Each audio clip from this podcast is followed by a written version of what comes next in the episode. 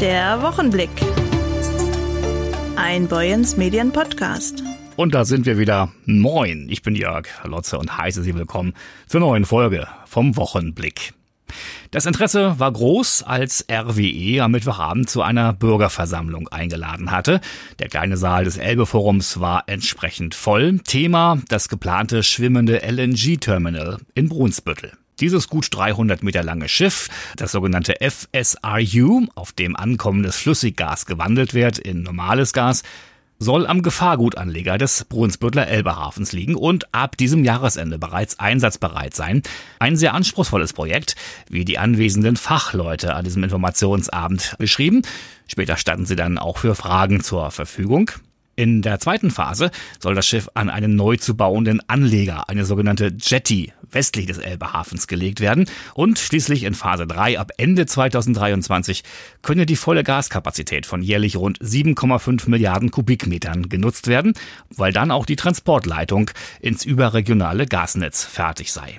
Dr. Marke Giebeler, Referent im Bundeswirtschaftsministerium, erläuterte die Notwendigkeit des LNG-Projektes in Brunsbüttel. Das Ausbleiben der Gaslieferungen über Pipelines aus Russland macht einmal mehr deutlich, dass wir unsere Energielieferungen, dass wir die diversifizieren müssen. Wir müssen unsere Energieversorgung auf stabilere Fundamente stellen. Dazu brauchen wir eine Diversifizierung der Quellen von herkömmlichen Energieträgern, also Erdgas, Erdöl wollen wir nicht mehr größtenteils aus Russland beziehen. Zum anderen wollen wir eben auch oder müssen wir den schnellen Ausbau der erneuerbaren Energien vorantreiben. Das ist für unser Haus in Berlin eine, große Herausforderung, dass wir diese LNG-Infrastruktur hier in Deutschland in Windeseile aufbauen damit wir direkt hier in Deutschland Flüssiggas einlanden können. Deutschland ist eines der wenigen Länder in Europa mit Meereszugang, das kein einziges dieser LNG-Terminals derzeit besitzt. Dass es sich zunächst um ein schwimmendes Terminal, sprich ein Schiff handelt, hat diverse Vorteile. Es geht schneller und man sei wesentlich flexibler. Hier in Brunsbüttel und in Wilhelmshaven, schon gesagt, soll schon diesen oder im kommenden Winter LNG angelandet werden. Der Bund hat in den letzten Monaten große Fortschritte gemacht. Wir haben fünf dieser FSRUs gechartert. Fünf werden in den nächsten Jahren in Deutschland zum Einsatz kommen. Und der Vorteil ist eben, dass diese FSRUs sehr flexibel sind. Sie sind kurzfristig einsetzbar und können auch kurzfristig wieder abgelandet werden. Hier am Standort Brunsbüttel soll das FSRU nur übergangsweise stationiert werden, so auch in, Stade, da in, beiden Standorten eben landseitig LNG-Terminals entstehen werden.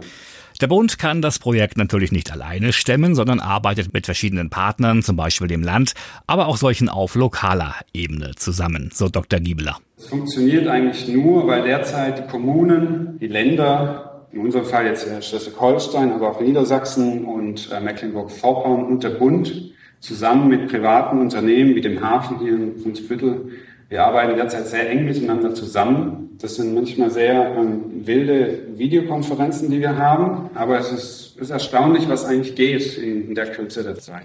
Auch das LNG-Projekt in Brunsbüttel soll dabei zweierlei. Einmal dabei helfen, unabhängig von russischem Erdgas sein zu können und langfristig die Versorgungssicherheit zu garantieren sagt Joschka Knut, Staatssekretär des schleswig-holsteinischen Energieministeriums. Wir erleben ja gerade generell Zeiten, die einen durchaus auch unsicher blicken lassen auf die gesamte Frage der Energieversorgung, auf die Frage des Friedens, der ökonomischen Sicherheit hier bei uns. Und es sind gerade diese Projekte wie das FSIU und LNG-Projekt hier in Brunsbüttel, die dazu beitragen sollen, einen Teil der Unsicherheit in diesen Zeiten zu nehmen. Es wird so sein, dass im Verfahren wir diesen Winter mit dem Ziel, tatsächlich zum Jahreswechsel hier des FSIU anzulanden, mit der sogenannten Interimslösung einer drei Kilometer langen Anbindeleitung an das Gasverteilnetz Gas einspeisen werden. Diese muss Plan genehmigt werden. Das hat das Amt für Planfeststellung Energie gemacht. Schon zum 19.09. ist diese Genehmigung wirksam geworden und Sie haben vielleicht auch in der Presse bereits mitbekommen oder hier real vor Ort, dass an dieser Leitung Leitung gebaut wird, dass sie jetzt Realität wird.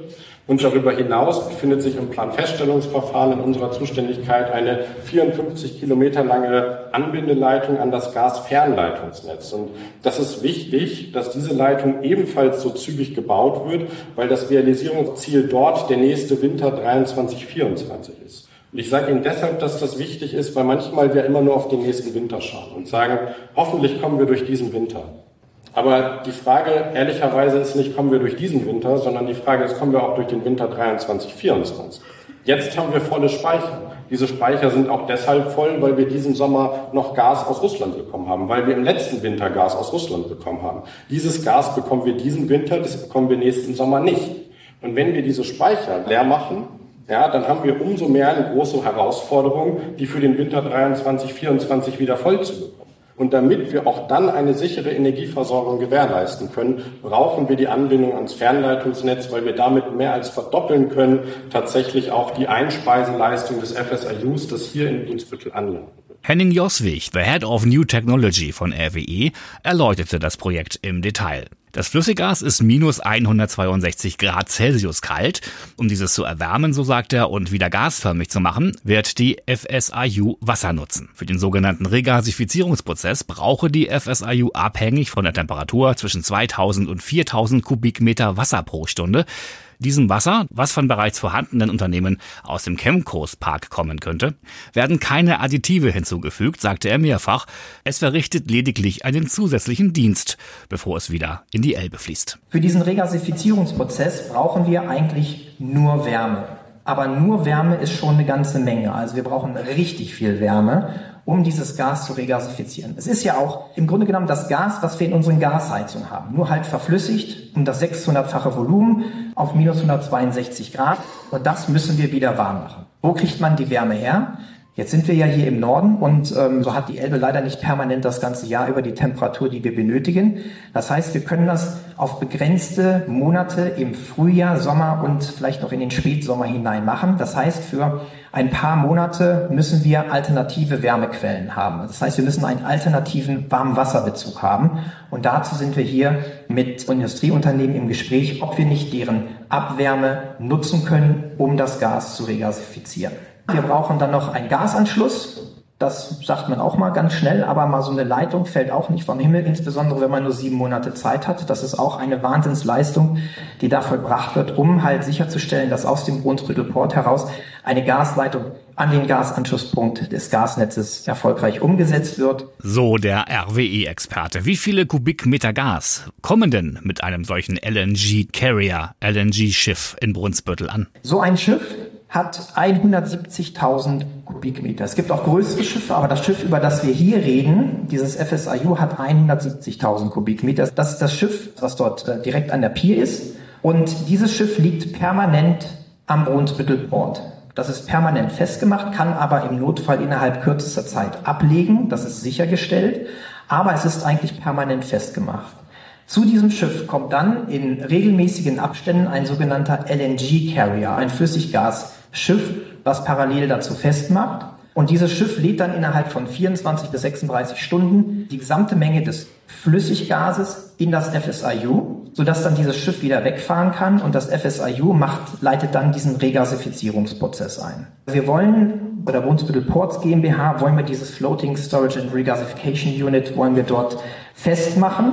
Das ist aber nur ein Teil der Geschichte, weil ja dort dann auch weitere Schiffe kommen werden, die das LNG dorthin bringen. Um das machen zu können, bedarf es natürlich einer gewissen Infrastruktur. Also es ist jetzt nicht so, dass man sagt, hey, da kommt ein Schiff, ich brauche einen Gasanschluss, einen Wasseranschluss und einen Stromanschluss und dann läuft die Sache. Nein, das ist wesentlich komplexer, weil wir ja in einen bestehenden Betrieb eingreifen, dort etwas hinbringen und die Anlandung von Öl oder von LPG auch weiterhin aufrechterhalten werden muss. Und das macht dieses Projekt extrem herausfordernd und anspruchsvoll, was natürlich für uns als Techniker doppelt reizvoll ist. Ein durchaus ambitioniertes Projekt, das auch diverse Begleitdaten beinhaltet, Etwa die Auswirkungen auf die Bevölkerung. Immerhin befindet sich das Wohngebiet der Südseite nur wenige hundert Meter von der geplanten Jetty, dem geplanten Anleger, entfernt. Die zulässigen Richtwerte bei den Geräuschemissionen werden eingehalten, betonte Dr. Stefan Berisch von RWE. Das schwimmende Terminal, die FSIU, erreiche nur einen Lärmpegel von 42 bis 43 Dezibel. Schach und Schach und wir saufen den mit bis keiner mehr steht. Unser Häuptling heißt Roger Wir saufen den Met, bis keiner mehr steht. Eine bekannte Textzeile aus einem ebenso bekannten Torfrock-Song. Met, ja, kennen wir natürlich von den Wikingern, aber dass dieser Honigwein auch in Dithmarschen gebraut wird, sogar vom zweitgrößten Metbrauer Schleswig-Holsteins, das wissen nur wenige. Mein Kollege Maurice Dannenberg hat mit dem Kudener Metbrauer gesprochen. Hallo Jörg, dass Dithmarschen Bier brauen kann, das wissen wir. Dass Dithmarschen auch ein Land ist für Honigwein, für Miet, ja, das wusste ich noch nicht.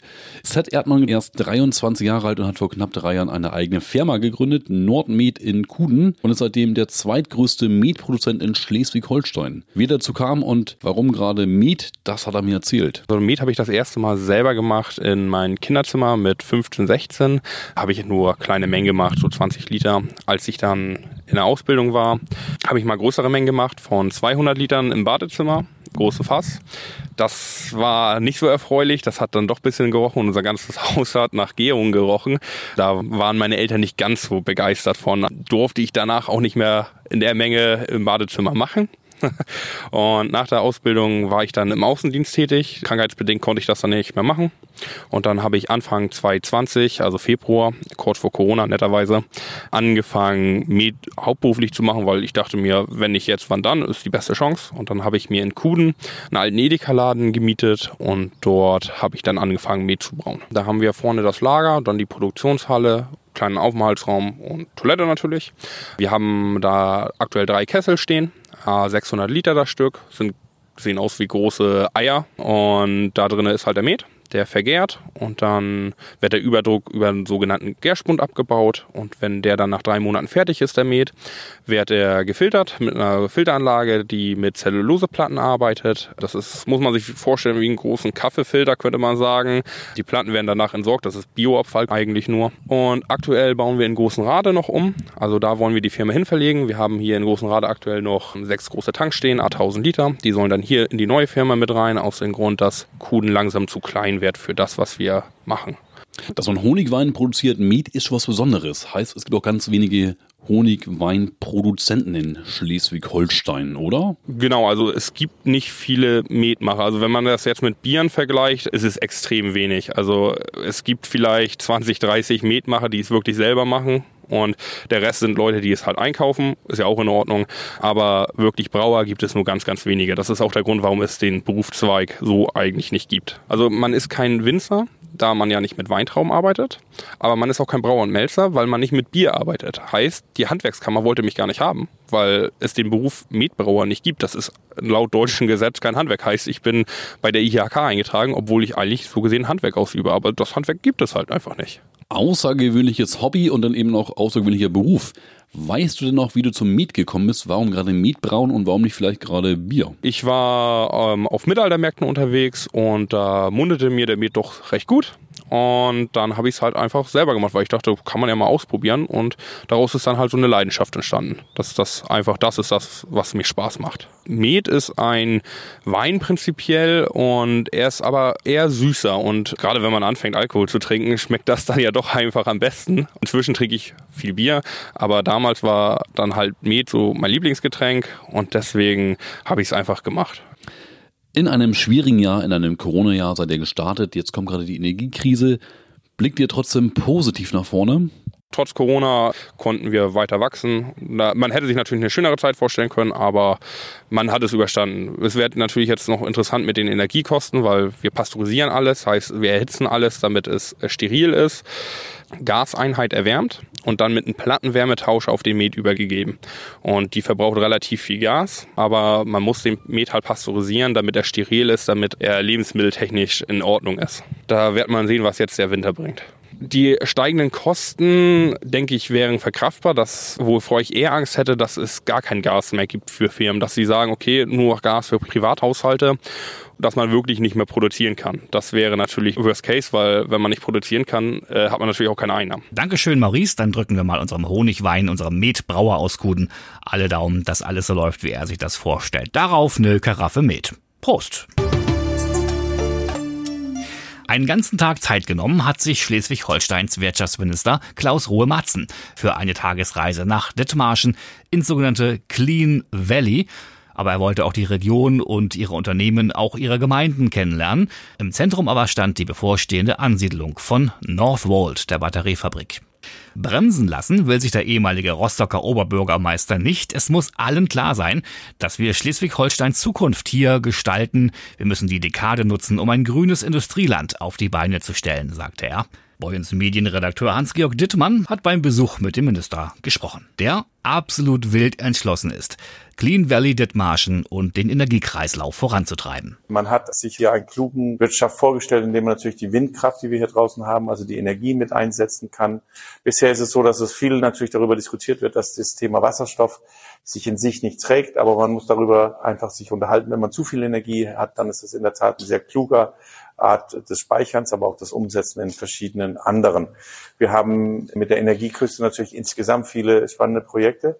Und wenn man dann ein Stück weit auf die Reise weitergekommen ist und äh, dort die Raffinerie erlebt hat, dass wir am Ende einfach das binden, was ohnehin schon da ist, dann glaube ich, ist das ein kluger Ansatz, in dem wir nach wie vor dafür sorgen können, dass Produktion möglich ist. Dann stand ich draußen auf eine grüne Wiese und habe gesehen, wo in Zukunft eine Batteriefabrik hinkommt. Und da war es für mich wirklich mal wichtig, ja tatsächlich, wenn man erst seit 100 Tagen in Schleswig-Holstein lebt, muss man natürlich ein Verständnis für das Ganze bekommen, indem man mal da draußen schaut, in welche Dimensionen reden wir. Wie viel Energie entsteht da draußen? Zum einen natürlich im Offshore, aber auch Onshore. Gleichzeitig muss uns natürlich eine große Verantwortlichkeit auch klar sein, nämlich dessen, dass wir gerade Schleswig-Holsteins Zukunft hier beschreiben, dass wir die Dekade, in die wir jetzt stehen, nutzen müssen, um ein grünes Industrieland auf die Beine zu stellen, quasi das Industriewunder von Schleswig-Holstein hinzubekommen. Und das wird hier geschehen. Hier legen wir den Grundstein und da haben wir gemeinsame Verantwortlichkeit. Zum einen haben wir natürlich bisher immer die Debatte gehabt, dass wir in Schleswig-Holstein 165 Prozent erneuerbare Energien haben, also zu viel erneuerbare Energien. Ich bin der Überzeugung, wir haben einfach zu wenig Ansiedlung. Und wir müssen die Ansiedlung von äh, Nordworld insoweit auch als Chance betrachten, dass natürlich viele andere dann noch dazukommen, dass man das, was man vor Ort hat, einsetzen kann und umsetzen kann.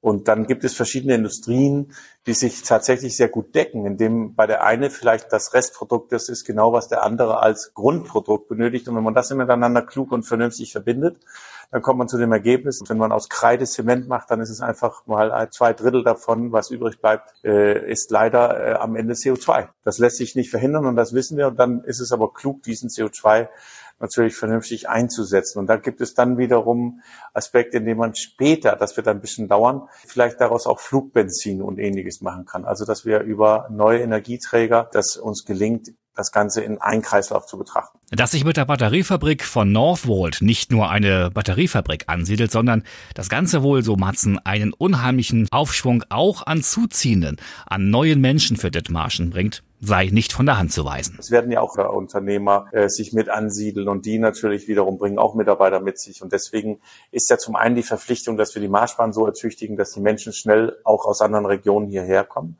Das ist klar, das ist auch ein klares Ziel, weil das muss uns allen klar sein. Eine grüne Ansiedlung mit einer grünen Technologie, die uns so wichtig ist, um grünes Technologieland zu werden, darf natürlich dann nicht so angebunden werden, dass es nicht mehr grün ist. Und deswegen brauchen wir die Gleise, deswegen brauchen wir den Zug. Zum einen, um Güter zu transportieren, aber natürlich auch Menschen. Das heißt, es werden nicht alle 3000 nach Heide kommen. Das ist eine solche interessante Zeitenwende, in dem wir uns befinden. Diese Energiekrise dazu führt, dass das Momentum für Schleswig-Holstein ist, wird auch automatisch dazu führen, dass Menschen hier Wohnungen errichten, dass hier Häuser entstehen, dass äh, neue Wohnviertel entstehen. Das ist, glaube ich, selbsterklärend, weil es muss ja auch eine gewisse langfristige Attraktivität gegeben sein. Die Frage ist, ob sich Menschen bereit wären, heute an der Westküste, also wenn sie jetzt nicht gerade touristisch orientiert sind, zu sagen, ich ziehe an die Westküste, weil dann kann ich sehr gut nach Flensburg fahren zum Arbeiten. Ich glaube, das ist ja nicht der Fall, sondern es, man muss eine Perspektive aufzeichnen. Wenn die Perspektive da ist, wenn, wenn wir gute Schulen, und anderer Infrastrukturen hinbekommen, dann werden die Leute hier auch bauen. Und das müssen wir alle wissen. Die Menschen sitzen ja jetzt nicht hier und sind arbeitslos und warten darauf, dass das endlich kommt, sondern es werden sehr viele Menschen von außerhalb kommen.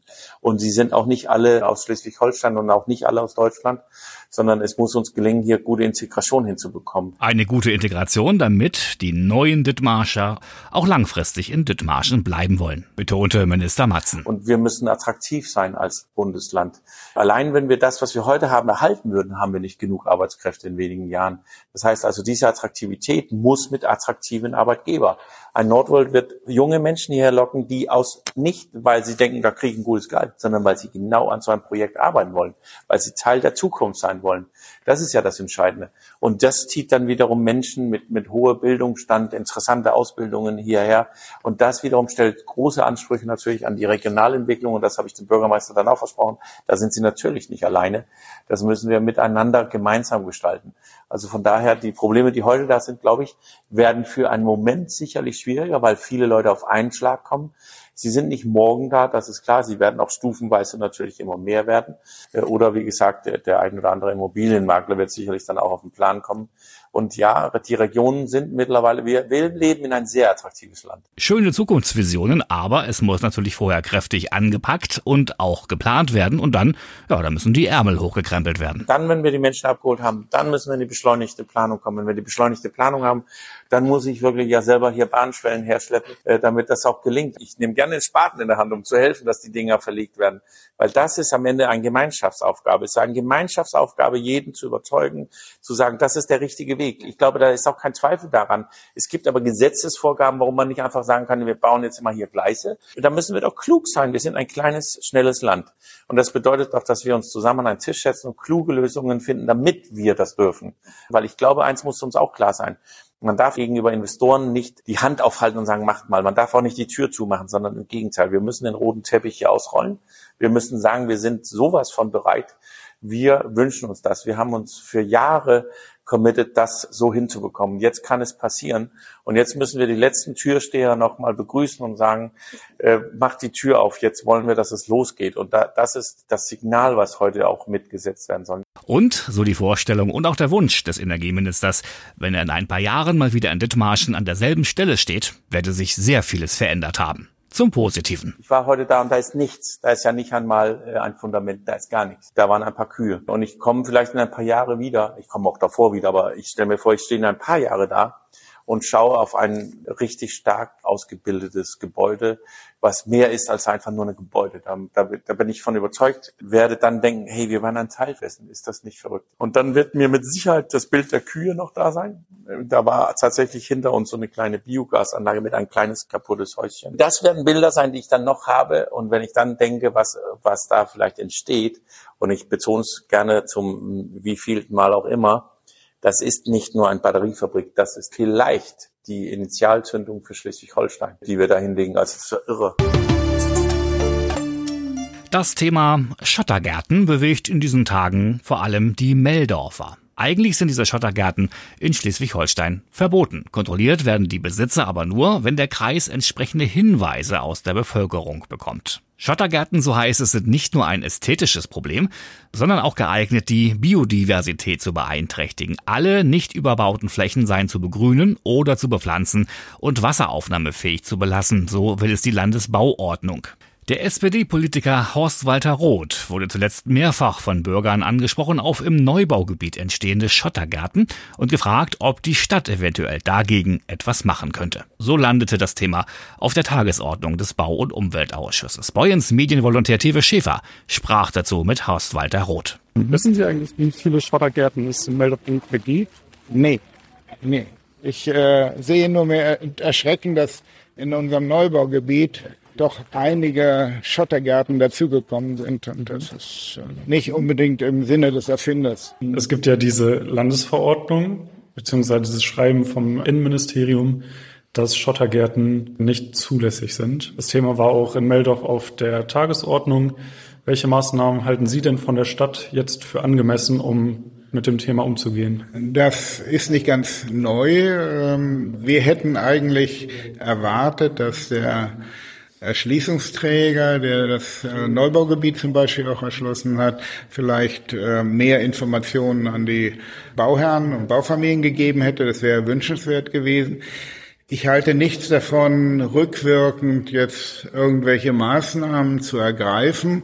Da hoffe ich einfach auf die Einsicht der Bauherren und Baufrauen. Aber für die Zukunft müssen wir wirklich als Stadt bei jedem Neubaugebiet ganz klare Aussagen machen, dass so etwas nicht statthaft ist. Die andere Sache ist natürlich die, dass die Aufsichtsbehörde, der Kreis nicht, so wie ich das wahrnehme, wegschauen sollte, sondern seiner Aufsichtspflicht da etwas mehr nachkommen sollte. Ne? Sehen Sie die Stadt da überhaupt in Verantwortung? Also in der Planung schon, aber nicht in der Kontrolle. 25 Minuten Sendezeit sind praktisch rum. Damit kommt der heutige Wochenblick wieder an sein Ende. Die Redaktion hatten heute Rian Tode, Hans-Georg Dittmann, Tewe Schäfer und meine Wenigkeit. Ich bin Jörg Lotze, wünsche Ihnen jetzt wie gewohnt ein super schönes Wochenende, egal was Sie machen. Machen Sie es gut. Wir hören uns wieder hier, spätestens am Freitag an dieser Stelle. Bis denn. Der Wochenblick. Ein Boyens Medien Podcast.